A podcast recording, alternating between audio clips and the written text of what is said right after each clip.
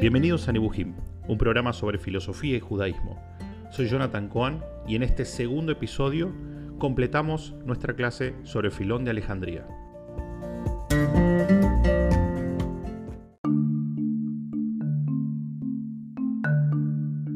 ¿Por qué hoy en día estamos hablando de Filón en el contexto de la filosofía judía y no de la griega? Porque hasta ahora lo que sabemos es que era un judío que sabía mucho de filosofía. Filón la genialidad que hizo fue tomar uno de los elementos más populares que tenían los griegos para entender los libros y aplicarlo a la Torah. El gran héroe literario de los griegos obviamente era Homero, el poeta griego, la Ilíada, la, la Odisea. Y en esa época en Alejandría, la moda era tomar los textos de Homero y partir de la base que en verdad, cuando Homero escribió, nos quiso dejar mensajes subliminales que no estaban tan manifiestos, ¿sí? mensajes ocultos. Que todo el texto de la Ilíada de la Odisea era una metáfora para enseñarnos algo más. Entonces se ponían y empezaban a buscar y leían las palabras al revés y buscaban una palabra donde estaba otra. No era muy diferente a lo que en esa época en la tierra de Israel se hacía también con la Torá. La diferencia es que en este caso la interpretación era un poco más libre en el mundo griego, es decir, no había reglas tan sistemáticas como si las había en el, en el mundo bíblico. Y esta forma de tratar de encontrar en los mensajes sentidos ocultos se llamó alegoría.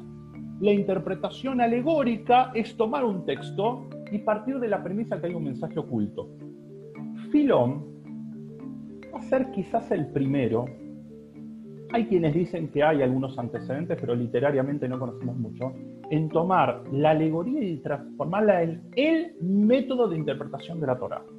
Para Filón, la única forma, o las únicas tres formas de entender la Torah eran o que en un sueño Dios me diga el significado, una especie de iluminación profética, divina, tratar de ver si eh, algo del sentido literal puedo captar o la interpretación alegórica que es la que va a hacer Filón. Entonces Filón dice, todas las historias que aparecen en la Torá, la creación del mundo, los patriarcas, la salida de Egipto, son indicaciones de cuestiones que hoy llamaríamos psicológicas, de la personalidad. Nos está diciendo cuestiones del alma, podemos entender un poco el alma humana a través de la lectura de estos textos bíblicos.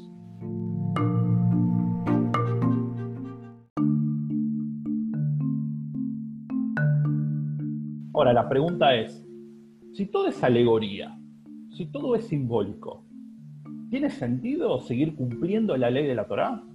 ¿Por qué? Porque si yo parto de la base, que cuando la Torá me dice, por ejemplo, no sé, no comerás cerdo. En verdad me, está hablando, no sé, de que hay una parte de mi alma que se identifica con el cerdo y no tengo que ir hacia ella, doy un ejemplo. Entonces, ¿para qué voy a comer cayer? Ya está, ya entendí el significado. Y en este sentido, Filón dice, no, una cosa no tiene que ver con la otra. Que la Torah sea metafórica no quiere decir que yo no voy a cumplir las reglas. Y acá diría que se parece bastante a Maimónides, cuando él va a decir, que claramente la Torah es metafórica, pero no por eso hay que dejar de cumplir la ley. Otro de los grandes aportes de Filón, y también en este sentido va en línea lo que después va a decir Maimónides, es que Dios es tan abstracto que lo mejor que puedo hacer de Dios es no decir nada.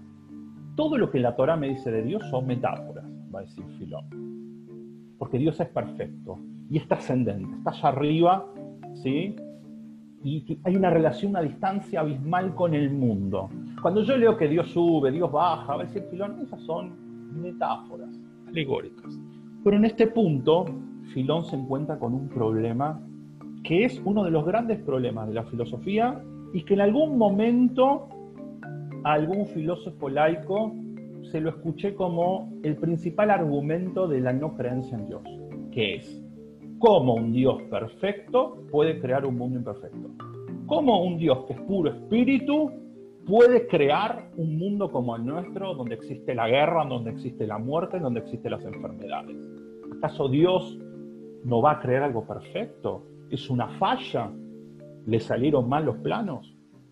Y entonces para explicar esto, Filón trae, esto es una genialidad, el concepto de moda de los griegos, con lo cual los griegos explicaban todo, y dice, yo voy a usar esto para explicar lo que a mí me conviene, que es, ¿qué pasa entre Dios y el mundo? ¿Hay algo en el medio que esté ahí operando? Y él va a traer un concepto que se llama logos.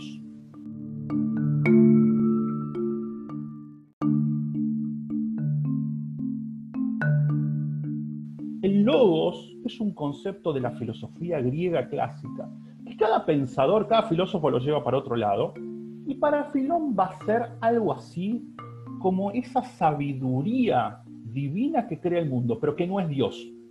Es una herramienta de Dios, si queremos llamarlo. Es el poder de Dios, pero que no es Dios. Como su guardaespaldas. ¿sí? Es como sus obreros, si queremos. Entonces, en nuestro mundo, lo que nosotros creemos que es Dios es el Logos, es, si quieren, la voluntad divina, pónganle el nombre que quieren, pero no es Dios. Por ejemplo, vieron que en, en, la cultura judía clásica se habla de la Shina, de la presencia divina, que es lo que yo puedo captar de Dios, pero que no es Dios. Bueno, el Logos es algo así, es la sombra de Dios, es el instrumento con el cual creó el mundo porque Dios es único. Por ejemplo, los polos opuestos, el bien y el mal, tienen que ver con el logos. ¿sí? ¿Y por qué esto va a ser interesante? Porque con el logos y con esta cuestión de ser el instrumento, se va a sacar un problema encima, porque él va a decir, lo material, que al igual que decía Platón, es malo, se corrompe, es la prisión del alma, lo creó el Logos. Dios no va a crear la materia. Y esto también lo va a decir Filón y va a ser muy polémico y acá sí va a chocar un poquito con la visión clásica judía. Dios ordena la materia, es el ordenador, ¿sí? es el alfarero, que, que con esta masa informe, que vaya a saber uno de dónde salió, porque eso nunca queda claro, creó el mundo. Pero Dios perfecto no va a crear la materia imperfecta. ¿sí? De hecho, Filón, que es muy inteligente, se trae una explicación fabulosa para explicar el problema del mal. ¿Cómo puede ser que un Dios bueno cree el mal? Vamos por partes. Los seres puramente espirituales, los ángeles, no son malos, son puramente perfectos. Y los seres puramente materiales, los animales, por ejemplo, tampoco son malos. Porque cuando a mí un tigre me ataca, no me ataca porque es malo, me ataca porque es tigre y porque está programado para eso. El mal, como nosotros lo conocemos para Filón, solamente lo encontramos en el ser humano. Y entonces Filón dice, momento, mira qué interesante, Dios va creando en el relato de la creación todas, las, sus obras, pero solamente con el hombre dice, nace Adam Betzalmeinu Kidmuteinu. Hagamos al hombre a nuestra imagen y semejanza. Problema que también encararon otros intérpretes judíos. La mayoría dice que es una formulación lingüística. Filón dice, ¿cómo hagamos? ¿Hagamos con quién? ¿Dios necesita ayuda? Y él dice, como el hombre tiene el potencial de hacer el mal, Dios le encargó la creación del hombre a estos poderes intermedios, si quieren en la literatura más folclórica, a los ángeles, para después que nadie lo culpe por las macanas que se mandan las personas. Y acá hay una, una visión psicológica muy profunda de Filón. Porque cuando vos te mandas una macana, ¿sí? Puedes decir, ah, bueno, pero Dios me hizo así.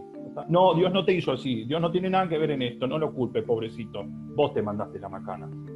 Nace Adam, hagamos al hombre. Dios, el trabajo sucio se lo encarga a otro. No se va a ensuciar las manos por este pedazo de bestia bruta que es el ser humano.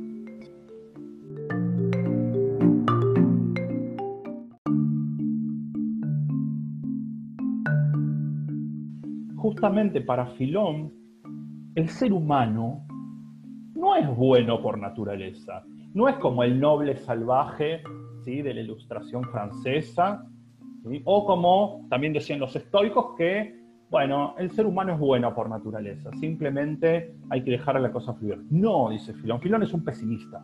Dice, el ser humano, si no se eleva si no se nutre, es una bestia, es un criminal en potencia.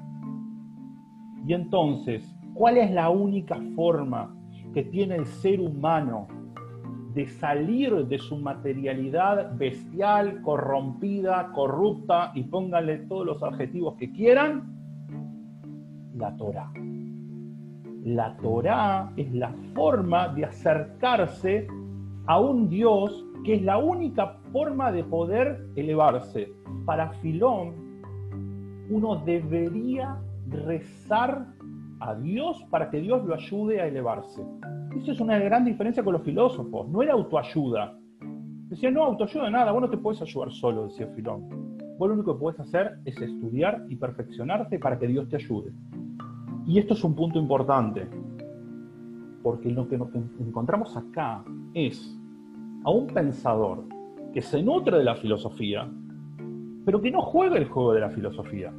No juega el juego de decir, ¿sabes qué? Vos ponete a estudiar, vos ponete a leer y vas a ser un buen tipo. No, dice, no juega la cosa así. Porque vos podés leer un montón, pero si no vas a practicar la ley, no vas a salir de tu bestialidad. Y nuevamente, ¿Cuál es la ley para Filón? No es la ley de la naturaleza, no es la ley romana, es la Torah.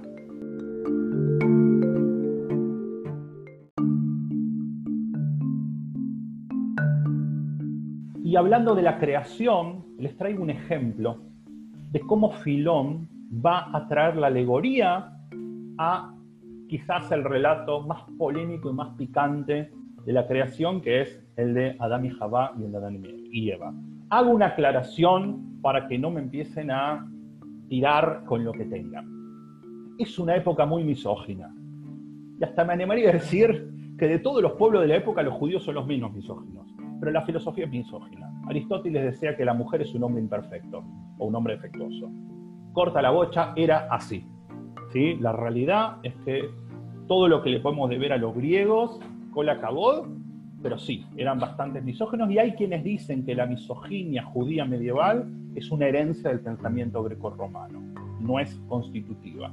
Todos más o menos conocemos el relato, ¿sí? Del fruto prohibido, que la serpiente tienta a la mujer, la mujer al hombre, bueno. Y entonces Filón dice, no, no, no, esto es un símbolo, dice, no es un relato tan sencillo. Y se acuerdan que según Filón, cada personaje representa otra característica de nuestra alma. Entonces dice, el hombre es la razón, es el intelecto. La mujer representa la sensación, la percepción. El que no me tiren con nada es lo que dice Filón. Y la serpiente es el placer.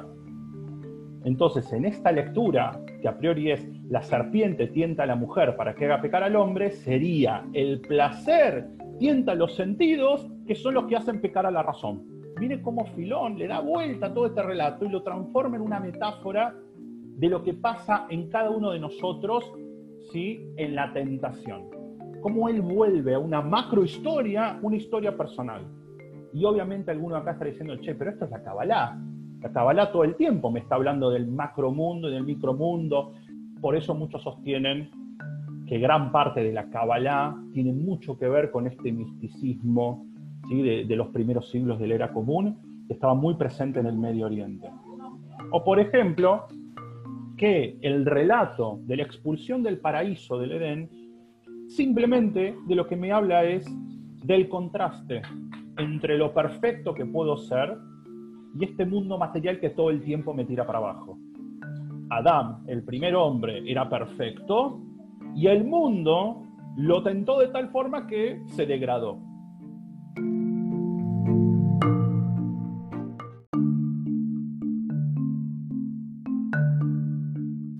Filosofía en general, los estoicos, por ejemplo, ¿sí?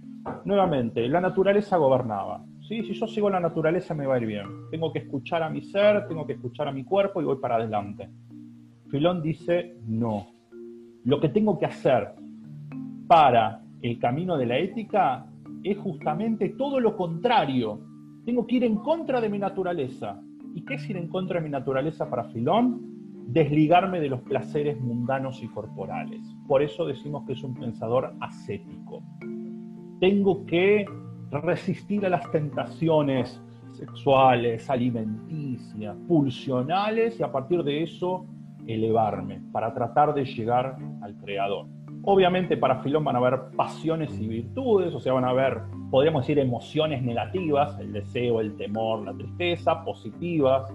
Y interesante, para redimirnos un poco de, lo que hablamos antes, para Filón, en la Torá, las virtudes están representadas por las matriarcas. Sarah, Rivka, Rachel representan virtudes. Para los estoicos, las virtudes eran naturales, para Filón no, para Filón son una elección personal. Por ejemplo, cada uno de los personajes masculinos bíblicos también encarna una virtud o de alguna forma una lucha por salir de la imperfección. Desde Abraham, que sale del mundo de la astrología caldea, del mundo del paganismo para ingresar en el mundo de la sabiduría, o por ejemplo la lucha de Jacob contra el ángel, para Filón va a ser en verdad la lucha del hombre contra sus sentidos y sus pasiones. Jacob lucha contra sí mismo, en verdad.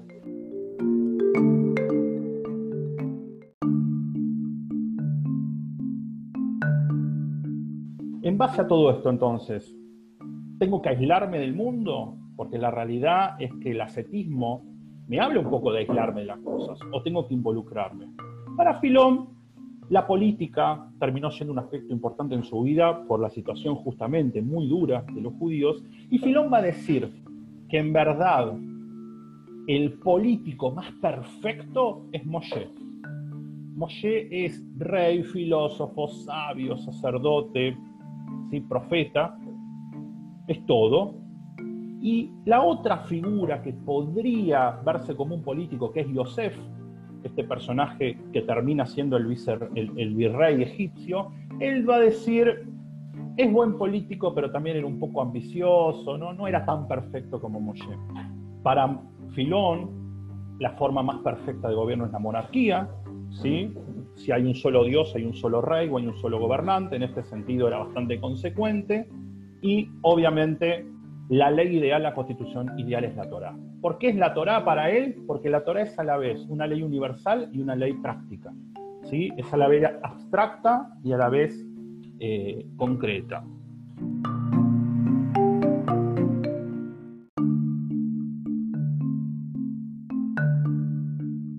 Que vimos, uno diría, la verdad es que debería entrar en cualquier currícula de, escuela hebrea, porque era súper judío, defendió a los judíos, defendió a la Torá, interpretó a la Torá, dijo que Moshe era el mejor de todos.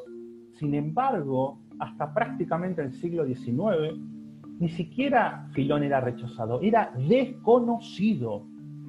Nadie lo conocía en el mundo judío, Filón. No se lo menciona en la Mishnah, en el Talmud, ¿sí? en ningún lado. No lo conocía ninguno de los filósofos eh, más importantes, en general lo menciona. ¿Por qué nosotros conocemos a Filón? Porque cuando la iglesia quiere consolidar el cristianismo en el imperio romano, encuentran en este pensador la llave porque trae la ideología bíblica en el lenguaje académico greco-romano. Uno podría pensar que el mensaje que nos trae, que nos trae Filón es que de alguna forma, creo yo que hay dos vías de trascender. Hay dos vías de salir de lo mundano, de salir, podríamos decir, de este pantano que a veces estamos, donde es muy difícil mantenerse erguido. Y él trae dos. Creo que una es ir hacia afuera, como por ejemplo la salida de Egipto, el Lej Leja de Abraham, ¿sí? ir físicamente a un entorno más positivo. Y otra también es ir hacia adentro, tomar conceptos mundanos y tratar de llevarlos un poquito más hacia la Torah. Creo que estas son las dos vías que propone Filón para trascender. Y al fin y al cabo, esta famosa conciencia de vacío, ¿sí? este, en griego se dice wodeneia, esta idea de que no somos nada, no nos lleva en Filón al nihilismo, a que bueno, si no somos nada, nada importa y dale para adelante, sino que justamente lo que trae Filón es la idea de que la única forma de trascender es buscando la espiritualidad, y obviamente en Filón es Dios. Quizás la gran pregunta que queda flotando en el ambiente es ¿por qué este pensador durante tanto tiempo estuvo tan negado? Y si quizás no es hora de redescubrirlo. Un pensador que al principio va a resultar bastante raro, pero que con el tiempo uno se empieza a dar cuenta que no está tan alejado de lo que muchos pensadores y muchos filósofos judíos van a plantear algunos siglos después.